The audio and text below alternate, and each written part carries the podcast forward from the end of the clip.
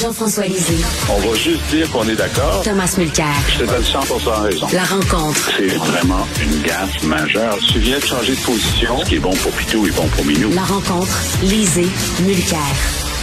Bonjour, monsieur Tom. Alors, tu trouves qu'il y a un parallèle à faire entre PSPP et Borat? ben, pour les fans et dont je suis de Borat, ces films hallucinants euh, de Sacha Baron Cohen.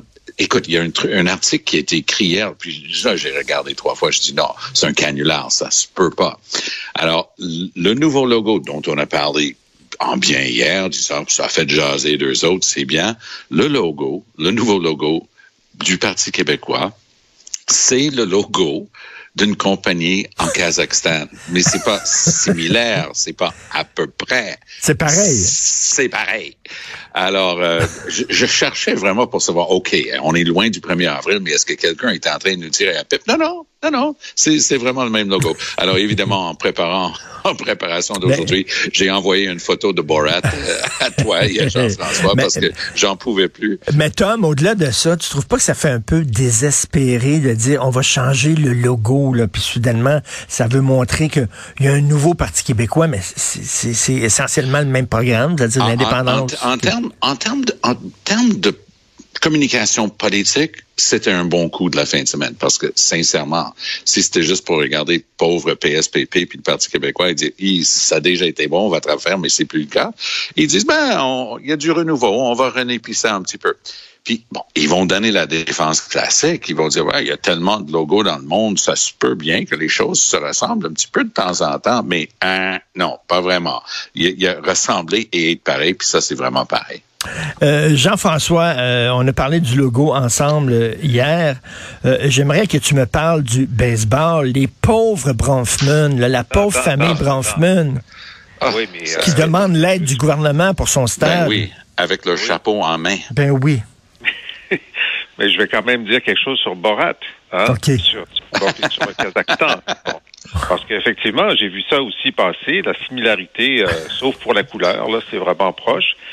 Mais euh, il y a quand même un bon côté à ça, malgré tout. Tu sais comment j'aime être positif, hein? Oui. C'est que je ne sais pas s'il y a un lien direct avec le logo, mais le Kazakhstan est indépendant. C'est une ancienne province de l'Union soviétique.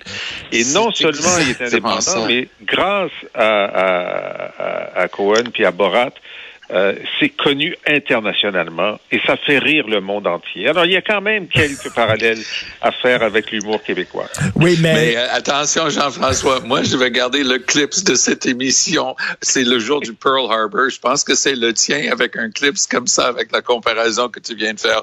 Mais on va le rejouer le 1er avril. D'accord. Mais écoute, ils, ils sont à l'ONU, le Kazakhstan. Nous, on n'est pas à l'ONU. Alors, mais, mais on pourra, on pourra, euh, arriver tous les deux avec, euh, avec nos logos à l'ONU. Oublie pas comment est dépeint. Jean-François Lisée et Borat en combat. Parfait. Est-ce que est-ce qu'on va pouvoir avoir PSPP avec le même maillot de bain que Borat? Eh, mon Ah, Dieu. ça, ça, je pense qu'il y a des gens qui prendraient leur carte du PQ juste pour avoir ça. Oui, des, des hommes ou des femmes? c'est ça que- ben, ça, apparemment, il n'y a plus de différence. alors. Ah, c'est vrai, je, je viens d'entendre ça moi aussi.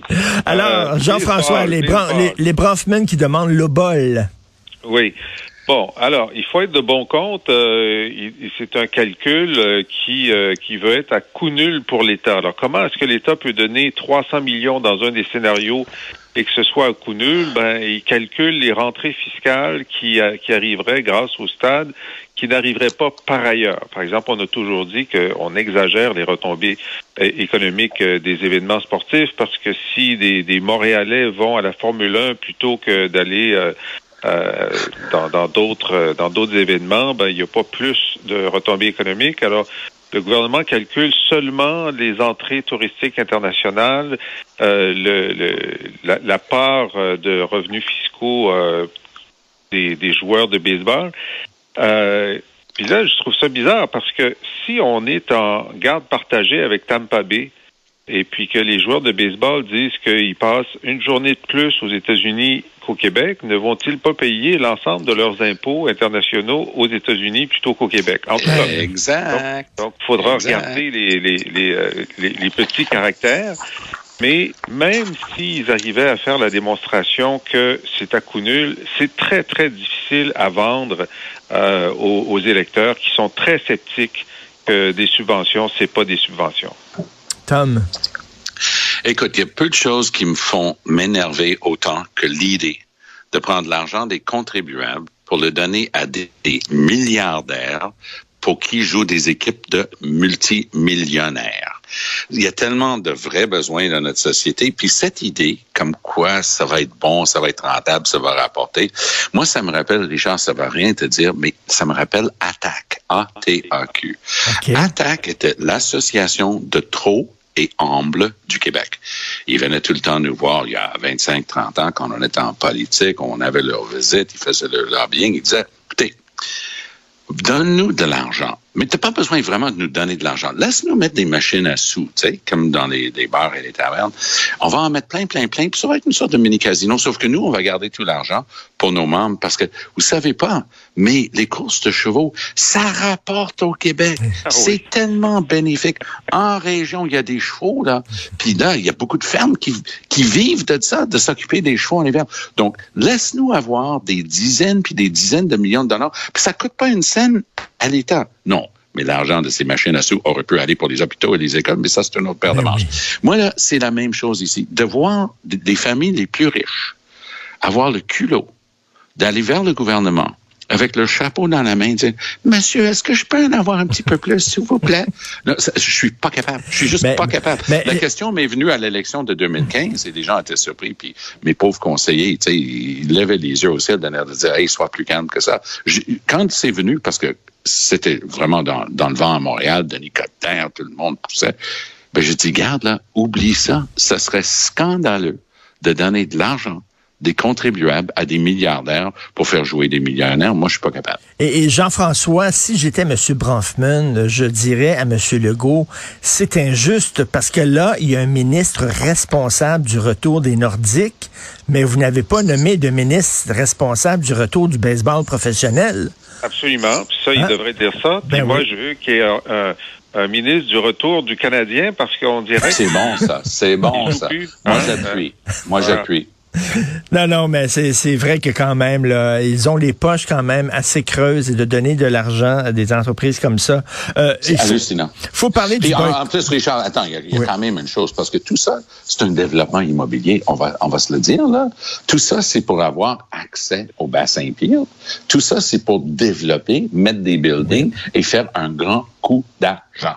Tout Ils à veulent qu'on leur donne l'argent du pauvre monde pour les gens les plus riches au Canada, voire parmi les plus riches au monde, pour qu'ils puissent faire encore plus d'argent avec l'argent des contribuables. Ça n'a aucun bon sens. Pourquoi l'ambassadeur de Chine a quitté, Tom? Que ça, c'est un grand mystère devant l'Éternel. Hein? Alors, il s'appelle Dominic Barton. C'est quelqu'un avec une feuille de route impeccable pour être notre ambassadeur en Chine. C'est un gars qui était dans les affaires en, en Asie pendant des, des décennies, parle plusieurs langues, un, un, gentleman, un diplomate né. Et son mandat premier, en allant en Chine il y a deux ans, c'était sortir les deux Michaels. Le Canada, on dit, une expression euh, classique, on dit, si tu arrives devant les tribunaux, il faut arriver avec les mains propres. Le Canada n'avait pas les mains propres. Je dis, je ne sais pas de quelque manière que ce soit de justifier ce que la Chine a fait. Mais le Canada est en train de retenir contre sa volonté et contre la loi canadienne de l'extradition pour faire plaisir à Donald Trump qui l'utilisait, Wang Mangzhou, comme monnaie d'échange dans une négociation pour un accord de libre-échange avec la Chine. Barton est arrivé, il a dit, moi, je vais essayer de calmer le jeu, je vais les sortir. Ils sont sortis. Il peut déjà dire, mission accomplie. Mais il y a un mystère dans son départ. Il y a quelque chose qui, mérite d'être élucidé. Hier, à Ottawa, ils ont commencé à spinner dans le dos de Barton. Ah, c'est un pas bon, il faisait pas bien ça. Bullshit. Il était vraiment bon, puis il faisait très bien ça. Pour moi, pour mon argent, ce gars-là euh, n'aime pas ce qu'il est en train de voir se tramer du côté d'Ottawa. Est-ce que le Canada s'apprête à annoncer que nous aussi, on va faire un soi-disant boycott diplomatique des Jeux? On va voir. Lui, Mais... son leitmotiv, c'est il faut rétablir des relations correctes avec la Chine. C'est une puissance mondiale. Jean-François, qu'est-ce que tu en penses? Ben, probablement qu'il y a une, une, divergence de fond, effectivement, sur la direction, euh, et ça devient de plus en plus difficile d'avoir des relations euh, positives avec la Chine. Alors, il y a des gens, évidemment, qui veulent constamment euh, qu'on euh, qu'on détourne le regard de l'ensemble des exactions de la Chine pour faire du commerce, euh, mais c'est pas la direction dans laquelle les choses semblent aller. Bon, Voilà, sur voilà. cette question de, de, de- des Jeux Olympiques, moi je dis depuis un an qu'on on- qu'on aurait dû déplacer les Jeux. Je veux pas que les athlètes soient des victimes d'une décision Ouais. politique, mais Ouais. il fallait les déplacer parce que on peut se poser la question euh, qu'est-ce qu'il faut faire pour ne plus être euh, être apte à avoir des jeux. Alors je vais faire la liste. Alors la Chine dans la dernière année a euh, rompu sa promesse de préserver la démocratie à Hong Kong jusqu'en 2043. Ils ont réprimé. Ils ont interné un million de Ouïghours, puis on peut pas aller visiter les camps. Euh, et ils ont euh, menti pendant trois semaines sur l'existence d'un virus et de la transmission Mhm. communautaire. Et s'ils avaient dit la vérité la deuxième semaine, on aurait eu 60% de moins de morts et de contagions dans le reste du monde. C'est très Alors, bon de le rappeler. fait- ça, une fois que tu de ces trois choses-là. Si tu as quand même les Jeux olympiques, qu'est-ce qu'il aurait fallu faire pour que tu ne les aies pas? Exactement. Très bonne Et question. Les gens ont tendance à oublier parce que c'est la Chine, c'est un miracle économique et ainsi de suite. Mais Berlin 1936, Hmm. eh, le monde était là et le monde va juste aller en Chine faire du ski de fond. Puis on Mais- pas ce qui est en train de se passer dans l'ouest de la Chine.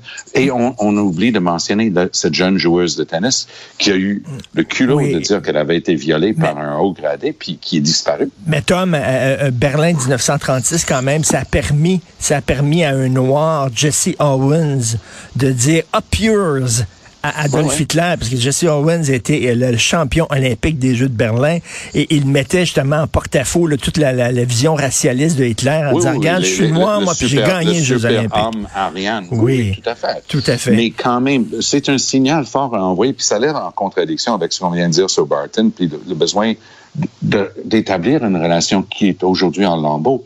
Mais tu ne peux pas avoir une relation qui n'est pas basée sur une certaine franchise. Et moi, je me souviens, ma première rencontre avec l'ambassadeur de Chine au Canada comme chef de l'opposition officielle. Donc, tu reçois les gens, c'est assez formel.